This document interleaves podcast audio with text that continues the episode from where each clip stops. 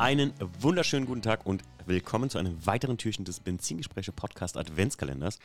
Ja, meine Freunde, heute wieder ein kleines 10 Minuten Shortcut für euch und ähm, heute sprechen wir über ein Thema, das ich auch ja, eigentlich ziemlich witzig fand, weil ich erst so dachte, ey, dazu kannst du gar nichts sagen. Und dann dachte ich mir so, ganz ehrlich, laber einfach drauf los, weil ich habe damit schon tausendmal Kontakt gehabt und ähm, von, ich habe nur keine Ahnung von dieser Szene. Aber das ist ja das Schöne hier im Podcast. Wenn, wir, wenn ich jetzt vielleicht drüber rede, vielleicht kommen einige von euch und sagen, ey, da kann ich was zu sagen, Timo, das kann ich hier dir so und so erklären.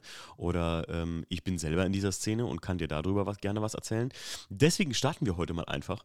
Und zwar ähm, mit dem Thema, und das fand ich sehr gut, Hot Rods. Waghalsig gemachte alte Maschinen. Ähm, das war im, äh, eine der ähm, im, im Fragensticker hier angesetzten Themen. Und ey, was soll ich euch sagen? Hot Rods. Ähm, ja, das erste Mal, als ich in Kalifornien war, 2016, glaube ich. Ähm, ja, müsste 2016 gewesen sein, 2017. Nee, 2016, definitiv. Äh, Februar 2016 war ich in Kalifornien das erste Mal. Und damals hat Peter, ähm, also zu den Leuten, denen wir immer hinfahren nach Kalifornien, äh, hat zu mir gesagt, ich zeig dir mal ein richtiges Carson Coffee. Manche von euch kennen die Story. Und dann habe ich gesagt, was ist denn ein Carson Coffee? Und dann hat er gesagt, wir fahren da morgens früh hin und dann holen wir uns da ein Käffchen und dann kann man sich da coole Autos angucken, weil von 5 Uhr morgens bis 9 Uhr morgens sind da hier die ganzen Car-Guys aus der Gegend mit ihren Autos. Naja gut, was habe ich mir da vorgestellt damals? Äh, dass da irgendwelche Dudes mit ihren, weiß ich nicht, ähm, äh, ja, wie bei uns, ne, Tuning-Autos hinkommen oder vielleicht Supercars hier so, Superautos, Supercars, aber weit gefehlt. Wir kamen da morgens hin und ich sage euch was, der ganze Parkplatz zu 80 Prozent war voll mit Hot Rods und so American Muscle Classics, richtig krass gebaut und sowas. Und was soll ich euch sagen? Das hat mich nicht abgeholt, weil ich sagen muss, Hot Rods sind so ganz weit weg von dem, was ich geil finde am Auto aber trotzdem lässt mich die Faszination eines Hot Rods nicht los, weil das Ganze automäßig vielleicht nicht mein Thema ist, aber ich finde, es ist eine Form von Kunst. Also ich finde, das ist irgendwie so ein, wie soll man sagen, ähm, so ein kulturelles Ding oder so ein, so, ein, so ein Kunstding. Das ist wie ein Artcar für mich, weil Hot Rods sind mir so drüber, gerade auch wenn die halt das sind ja keine Ahnung. Also ich kann, ich kann euch nicht mal die Modelle nennen. Das meine ich ernst jetzt. Ne? Also ich habe mich damit nie großartig beschäftigt und als ich das hier im Podcast ähm, gelesen habe, habe ich mir gedacht, naja, willst du jetzt darüber irgendwie referieren mit irgendwelchen Modellen, die du cool findest? ist auch immer schwer zu erklären hier im Podcast, aber ich sage euch, ähm, das ganze, die ganze Arbeit, die da drin steckt, ähm, in so einem Hot Rod, die ist schon wahnsinnig mit ich weiß nicht, ob ihr das kennt, Top-Chopping ist halt auch eine harte Nummer. Ich habe mich da mal in einen reingesetzt und die Jungs setzen ja die Dächer tiefer einfach. Und ähm, in Kalifornien ist es aber gerade so ein richtiger Trend wieder geworden, das habe ich in den letzten zwei Jahren festgestellt, äh, für jüngere Leute ein Hot Rod zu fahren. Aus dem Grund, weil die älteren Hasen so ein bisschen wegstarben und diese Hot Rods an ihre Kids weitergeben und das Ganze wie so ein Familienerbstück ist. Ähm, Hot Rods kommen ja daher im Prinzip, also das habe ich mir immer beziehungsweise das hat mir mal jemand da erklärt, Hot kommen ja daher, dass ähm, es früher anfing, ähm, wichtig zu werden, oder beziehungsweise amerikanisches Tuning, könnte man sagen, kommt daher, ähm, indem man in Zeiten der Prohibition äh, Alkohol schmuggelte und man die Autos schneller machen wollte als die Polizeiautos falls ich irgendwo falsch liege, faktisch, äh, ne, ich lese hier nichts ab oder so, sondern das ist einfach nur Gedankenprotokoll. Also schreibt mir einfach, wenn ich falsch liege. oder nagelt mich nicht drauf fest, mein Gott. Also man wollte die Autos schneller machen als die Polizei, hat also was einen Motor reingesteckt und halt größere Motoren verbaut. Meistens sogar damals in kleinen Transporter, LKW-Motoren. Daher kommt das Big Block-Konzept, so wie ich das mal verstanden habe.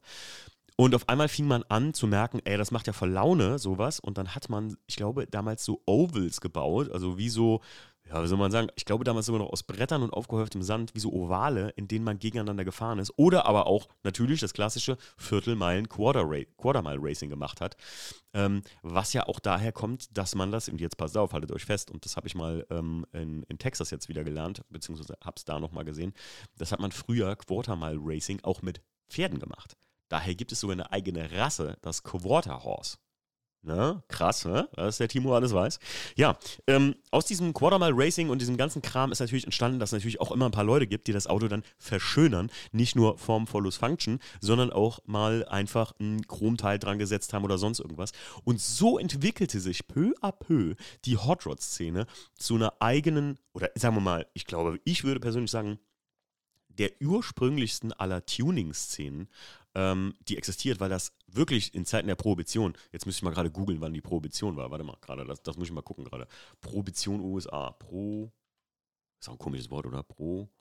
Prohibition. Äh, übrigens, äh, wenn ich weiß, was die Prohibition war, die Prohibitionszeit war die Zeit, in der Alkohol in den USA komplett, oder ich glaube, gewisse Drogen durften gar nicht benutzt werden, also durften nicht verkauft oder äh, unter anderem war da Alkohol mit dabei. Überlegt euch mal, in Deutschland würde Alkohol verbunden, äh, verboten werden. Na, da ging es ja, da wird es ja richtig losgehen.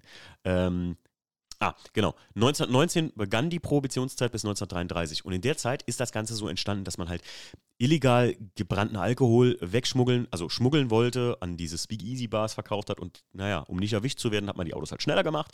Und so entwickelte sich das Ganze. Find, fand ich eine super krasse Sache, weil wenn man bedenkt, dass das jetzt, ich, ich kann es euch nicht sagen, ob es irgendwas Vergleichbares hier in Deutschland gab, aber ich glaube, Autotuning in der ursprünglichsten Form ist dann schon eigentlich so dieses klassische Hot Rod Tuning in den USA. Ähm, Nochmal zurück zu dem Carson Coffee, auf dem ich damals war. Ich fand ähm, und finde bis heute, das ist eine der Dinge, die als Europäer, man kennt JDM-Treffen, man kennt Supercar. Cars and Coffees. Man kennt auch alle möglichen äh, US-Car-Szenen äh, im Sinne von halt Mustang, Challenger, das sind ja alles Autos, die aus sowas entstanden sind, ne? dass mal jemand dann gesagt hat, ey, weißt du was, wenn die das mit dem Tuning doch schon gemacht haben, dann lass uns doch mal einfach in eine Karre von vorher, von vornherein ab Werk schon so ein Big Block reinbauen. Alles diese Prozesse von ne, Tuning schon von der, vom Werk aus zu machen. Und ähm, ja, lass uns das doch mal so angehen. Und ich finde, ich finde, wie gesagt, wenn man es, wenn es möglich, äh, Hot Rods, wo sieht man hier in Deutschland sonst Hot Rods? Ich glaube, man kann das echt nur in, in Museen oder so sehen. Gibt es hier eine Hot Rod-Szene? Das ist eine gute Frage, um ehrlich zu sein. Aber ich glaube nicht. Und ich muss sagen, wenn ihr in den USA seid und ihr seid Car Guys oder Autoenthusiasten, dann schaut euch äh, um, wo bei euch in der Nähe, gerade in Kalifornien ist es halt, in Kalifornien, da gehören Hot Rods dazu irgendwie. Also man sieht die da auch im Straßenverkehr rumfahren. Ähm, da gibt es mehrere, aber wenn ihr irgendwo in den USA mal im Urlaub seid und ihr seid Car Guys, Guys und ihr wollt euch sowas mal geben und euch sowas mal angucken, auch fernab von ja, so Museumsautos, ähm, weil man muss dazu sagen, die Jungs fahren diese Autos halt auch richtig, ne? Und die fahren die auch hart an der Grenze so. Das ist halt auch das Geile, was ich da in Kalifornien erlebt habe, dass mal ein Hot Rod ja mit Sound und daherknattert und keine Ahnung, dann sitzt der Typ da mit seinem Hund nebendran im Auto und ähm, ja, es ist schon krass, ähm, aber mich persönlich würde sowas niemals, ich das, das wäre das letzte, wirklich, ein Hot Rod wäre das letzte Auto, was ich tunen würde. Wenn ich das tunen müsste, um weiter Bestandteil äh, in einer automobilen, automotiven Szene zu sein, dann würde ich aufhören. Weil kaum ein Auto, was mich weniger anmacht, irgendwie so zu fahren oder zu haben oder so. Das ist ganz weit weg von meinem Geschmack, muss ich sagen. Automobil gesehen. Kunst, Kunst gesehen. Und das ist auch nicht auf dem Level, wo ich sage, ähm, ey, hier, das, ja, die, die, ähm, die Arbeit muss respektiert werden oder so. Das hat damit überhaupt nichts zu tun, sondern ich finde, das ist wie ein, wie ein, wie ein Bild, was man sich angucken kann. Ähm, es ist nicht die Arbeit, die da drin steckt, sondern das Konzept, was da jemand ausgearbeitet hat. Meistens sind Hot Rods verfolgen ja sogar ein Thema irgendwie. Ne? Also, ähm, ob das mit dem Airbrush äh, einhergeht, also meistens ist ja irgendwie so ein, so ein gewisses Grundthema in so einem Auto, in so einem Hot Rod mit drin. Ja, auf jeden Fall völlig verrückte Geschichte. Bei den Amis eine ähm, völlig normale Sache, ein, Hot Rod haben zu wollen auch. Ähm, das ist so ein bisschen, wie soll man sagen, wie wenn du hier äh, so, einen, so, einen, so einen alten, eine Pagode oder sowas haben willst. Oder einen alten geilen Benz oder so. Also halt einen alten geilen Benz, einen alten geilen, wie, wie einen 635 CSI haben, haben zu wollen. So, so ist es da, einen Hot Rod haben zu wollen, weil es einfach, ja, denen ihre Kultur widerspiegelt von damals auch. Also es ist so ein Stück amerikanische Geschichte. Ein Hot Rod ist ein, ja, das ist ein guter Punkt. Ein Hot Rod ist für die Amerikaner ein Stück amerikanischer Geschichte. Einfach. Und das ist auch für, steht so ein bisschen, ein Hot Rod steht für die Amis, also ich spreche mal jetzt nur aus, äh, so wie ich mir das denke. Ein Hot Rod steht vielleicht auch für die Amis so ein bisschen für dieses rebellische, 50s Amerika-Ding, weil ja dann im Prinzip aus dieser Hot Rod-Szene diese klassische Diner-Jugend Rock'n'Roll-Szenerie entstanden ist und ja, man einfach sich damit in so eine Zeit zurückversetzen kann, die wir vielleicht gar nicht so kennen durch die junge Geschichte Amerikas halt. Ne? Bei uns hat das Ganze so diese äh, junge Jugend im Prinzip oder dieses rebellische Sachen einfach halt nachkrieglich stattgefunden in den 80er, 70er, 90ern. Ähm, bis man da wieder so richtig auf die Beine kam und so eine, so eine Szene hatte. In den USA war das halt viel früher, wo man sagen muss, die Geschichte der USA, äh, die ist halt auch eigentlich viel, viel jünger als unsere. Von daher, ähm, ja, das zu dem Thema Hot Rods. Nach wie vor ein faszinierendes Thema. Und wenn von euch da irgendjemand mal in der Szene so drin ist oder sowas, dann wäre es vielleicht sogar gar nicht mal so uninteressant, mit demjenigen darüber wirklich mal zu sprechen, wie das wirklich alles kam oder wie das wirklich alles, ähm, ja, wie soll man sagen, äh, entstanden oder sich ähm, entwickelt hat, könnte man sagen. Und ob ich mit meinen Annahmen, die ich jetzt hier getätigt habe im Podcast, richtig liege. Äh, falls jemanden kennt, der jemanden kennt, der jemanden kennt, der von Hot Rods Ahnung hat, ja, schickt ihn nicht zu mir. Doch klar, natürlich, schickt ihn zu mir. Wie gesagt, ganz wichtig, ne? ich finde, äh, auch wer ein Hot Rod hat, fühlt euch nicht beleidigt, wenn ich sage, das ist so das letzte, letzte Auto, was ich fahren wollte. Es ist für mich Kunst und weniger, es ist mehr, mehr Kunst und weniger Automobil. Wir hören uns in der nächsten Folge. Macht's gut. Ciao.